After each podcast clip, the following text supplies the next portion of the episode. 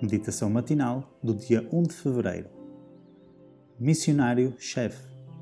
E o texto base bíblico encontra-se em Atos, no capítulo 16, no versículo 9. Deus pede esforço pessoal dos que conhecem a verdade.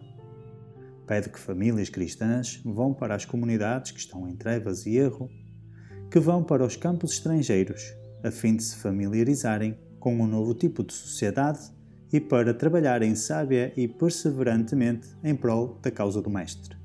Para atender a este chamado é necessária abnegação. Enquanto muitos estão à espera de que todos os obstáculos sejam removidos, pessoas perecem sem esperança e sem Deus no mundo. Por amor às vantagens mundanas, para adquirirem conhecimento científico, muitos, muitíssimos mesmo, aventurar-se-ão a ir a regiões pestilentas irão a países onde pensam poderem obter vantagens comerciais. Mas onde estão os homens e as mulheres que mudarão de localidade e que irão com a sua família para regiões que necessitam da luz da verdade, a fim de que o seu exemplo possa influenciar sobre os que neles virem os representantes de Cristo? O clamor macedônico vem de todos os quadrantes do mundo e as pessoas estão a dizer: Passa e ajuda-nos.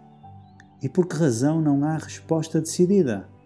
Milhares devem ser constrangidos pelo Espírito de Cristo a seguir o exemplo daquele que deu a sua vida pela vida do mundo. Por que recusar fazer esforços decididos, abnegados para instruir os que não conhecem a verdade para este tempo? O missionário-chefe veio ao nosso mundo e foi adiante de nós para nos mostrar a maneira em que devemos trabalhar Ninguém pode marcar um limite preciso para aqueles que pretendem ser testemunhas de Cristo. Os que têm recursos são duplamente responsáveis, pois esses recursos foram-lhes confiados por Deus e devem sentir que é responsabilidade sua fazerem avançar a obra de Deus nos seus vários ramos. O fato de a verdade, com os seus áureos elos, unir as pessoas ao trono de Deus, deve inspirar homens e mulheres a trabalharem com toda a energia que Deus lhes deu, a negociarem com os bens do seu Senhor em regiões distantes, difundindo o conhecimento de Cristo muito longe entre os gentios. Counsels on Step Yardship, capítulo 10, páginas 55 e 56. Para reflexão.